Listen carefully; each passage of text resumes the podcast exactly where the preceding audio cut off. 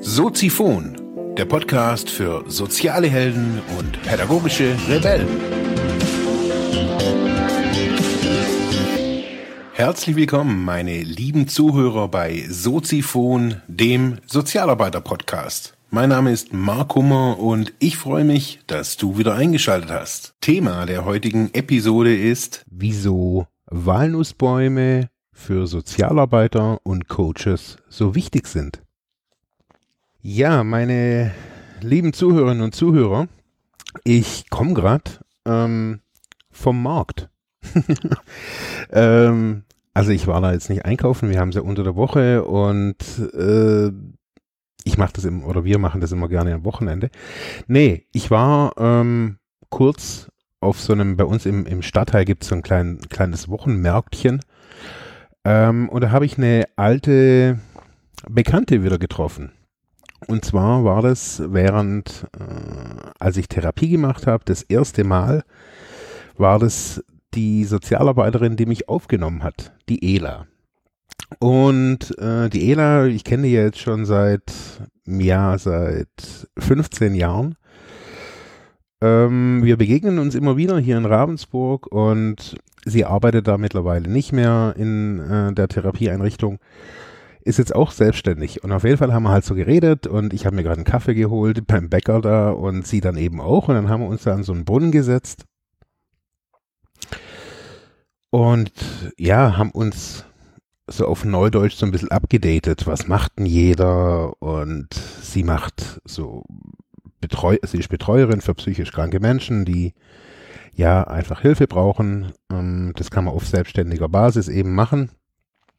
Dazu ist sie noch Supervisorin und eben auch, ähm, ja, so ein bisschen so in meinem Dunstkreis sozusagen äh, immer wieder auch aktiv. Ähm, war dann total spannend, als wir so geredet haben, weil ich ihr so erzählt habe, ja, eben, dass ich jetzt nachher hier noch ähm, in den Garten gehe.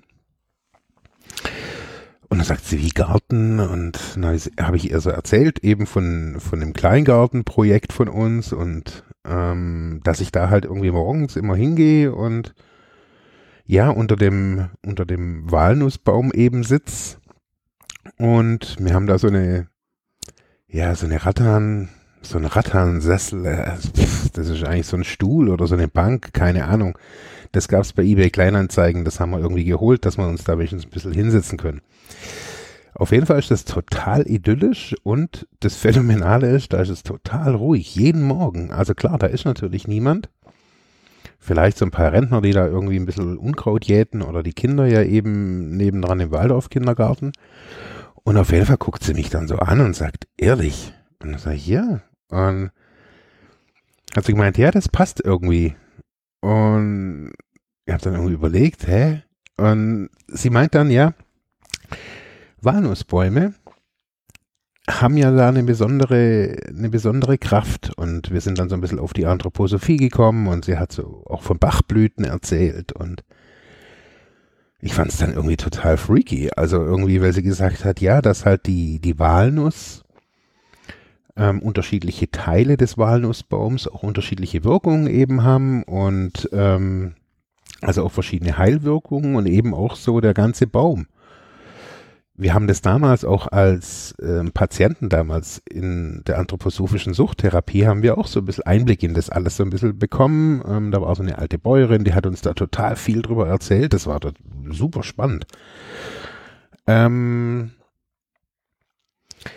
ja, auf jeden Fall habe ich mir gedacht, okay, da muss ich irgendwie mal nachgucken und habe dann irgendwie gleich irgendwie ähm, rumgegoogelt, ähm, Heilkräfte des Walnussbaums und habe mir jetzt da total spannend eine Abschlussarbeit von ähm, jemanden von, steht der Name überhaupt irgendwo?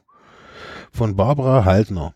Und zwar die Abschlussarbeit der Kräuterakademie von 2009. Ich verlinke euch das unten in den Show Notes. Ist total spannend zu lesen, finde ich auf jeden Fall. Ähm, also ich war mal wieder erstaunt, was es alles so gibt auf unserer Welt. Ja, auf jeden Fall schreibt sie eben, dass ähm, zum einen natürlich die Walnuss, aufgrund, wenn man sie anschaut, die Nuss an sich, ähm, dem menschlichen Gehirn ähnelt und das die Natur ja ganz häufig so macht, so dass quasi das, was man da isst, auch für das im Körper zuständig ist. Das wissen wir auch, also das weiß man ja heutzutage schon, dass ähm, Walnüsse gesund sind und ähm, ja, man die auch in guten Mengen essen kann. Ich bin gerade am Nachgucken, was die denn, die haben so viele Inhalte, also was in, in Walnüssen alles enthalten ist, ist unfassbar. Also Roh, sogar Rohprotein ist da drin, 15 Prozent.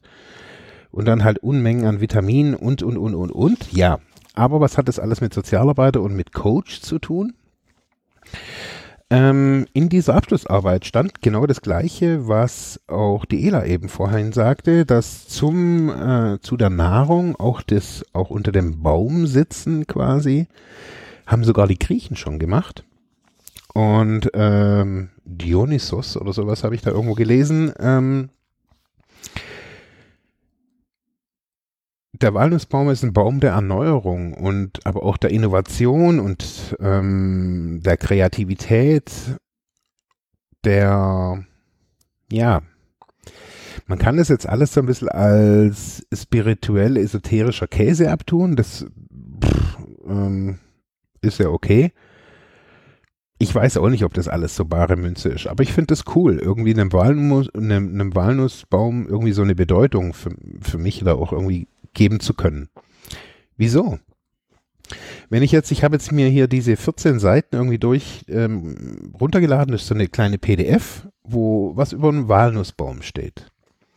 Da steht eben das, was ich euch ja gerade erzählt habe, so ein bisschen ausführlicher noch drin. Eben, es ist ein, es ist, wird auch die griechische Nuss genannt. Ähm, viele Menschen eben haben sich sehr viele mystischen, mystische Erfahrungen auch daraus abgeleitet.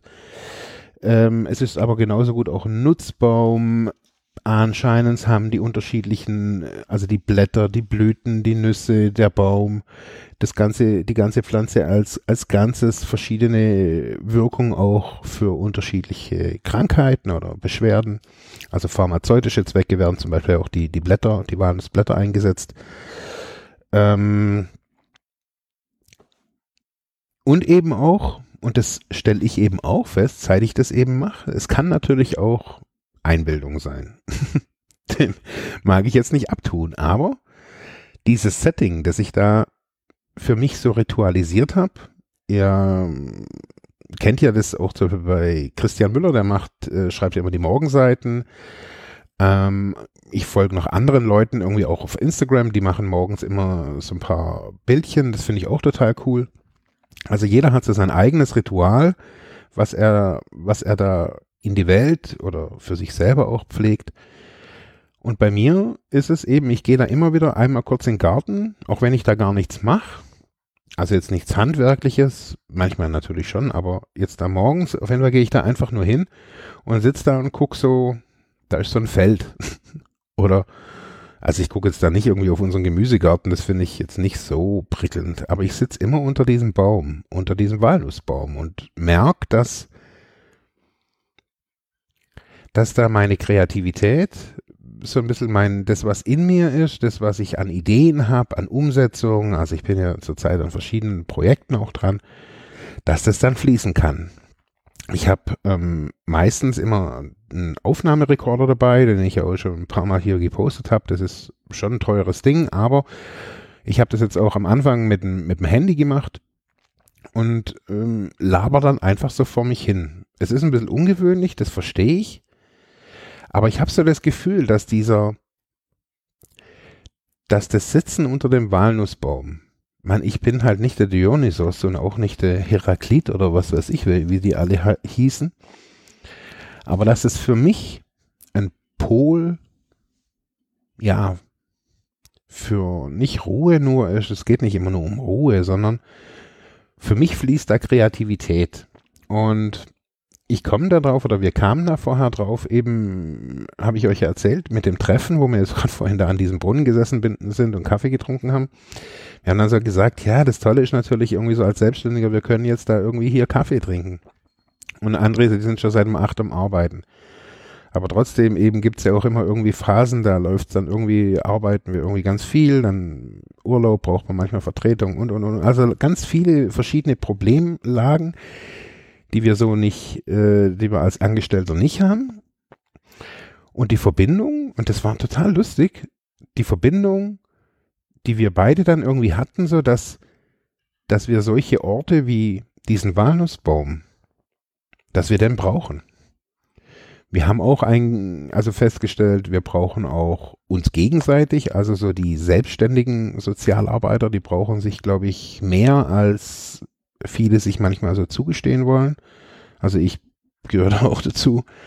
Ähm, man braucht in einer gewissen Art und Weise Teams und äh, man braucht aber auch Ruhepole und eben drum dachte ich mir, ich möchte heute mal über diesen Ruhepol sprechen, über diesen kreativen Fluss. Ich habe ja schon mal eine Episode gemacht zum Thema kreative Felder. Ja, und das Lustige an der ganzen Geschichte ist, man kann sich jetzt da ganz viele Workshops und Seminare und ich finde irgendwie zu mir oder ich finde zu dir oder ich finde zu irgendwem irgendwie machen und ganz einfach runtergebrochen kann man sagen, dass ich da jeden Morgen in diesen Garten laufe, mich auf eine geschenkte Rattan-Couch setze oder ich würde mich auch auf den Boden setzen, aber ähm, ich setze mich da hin und finde das einfach stylisch. Ich kann da podcasten, ich kann da schreiben, ich kann einen Block Papier mitnehmen und einen Kugelschreiber und kann mir da Notizen machen, ich kann ein Buch mitne mitnehmen und lesen. Ich kann aber auch meine, mein Telefon mitnehmen und kann da auch äh, Kunden- oder Klientengespräche führen. Das muss man nicht in einem Büro machen, in einem kalten, ja, manchmal auch schön gestalteten Büro. Aber ich habe mir so, ich habe so gemerkt, so dass wenn ich das unter so diesem Walnussbaum sitze und dann irgendwie mir vorstelle, hey, eigentlich ist das jetzt in diesem Moment gerade mein Büro. Geile Nummer. Was habt ihr für Ruhepole? Was habt ihr für Erfahrungen? Wie kennt ihr euch vielleicht bei der Walnuss aus und habt da ein paar Tipps? Würde mich interessieren. Ansonsten hören wir uns morgen wieder. Heute eine kurze Episode über die Walnuss und die Wirkung von Walnussbäumen. Ähm, klingt ein bisschen komisch, aber ähm, ich fand es einfach mal eine lustige Nummer. Okay, danke fürs Zuhören. Wir hören uns morgen wieder. Ja, das war's für heute mit diesem Thema. Ich hoffe, ich konnte dir weiterhelfen, vielleicht Denkanstöße geben oder sogar ein bisschen inspirieren. Ich würde mich freuen, wenn du Soziphon weiter unterstützt, indem du weiter zuhörst, mich auf iTunes bewertest, Kommentare schreibst oder diese Episode per PayPal oder Flatter finanziell unterstützt. Dankeschön.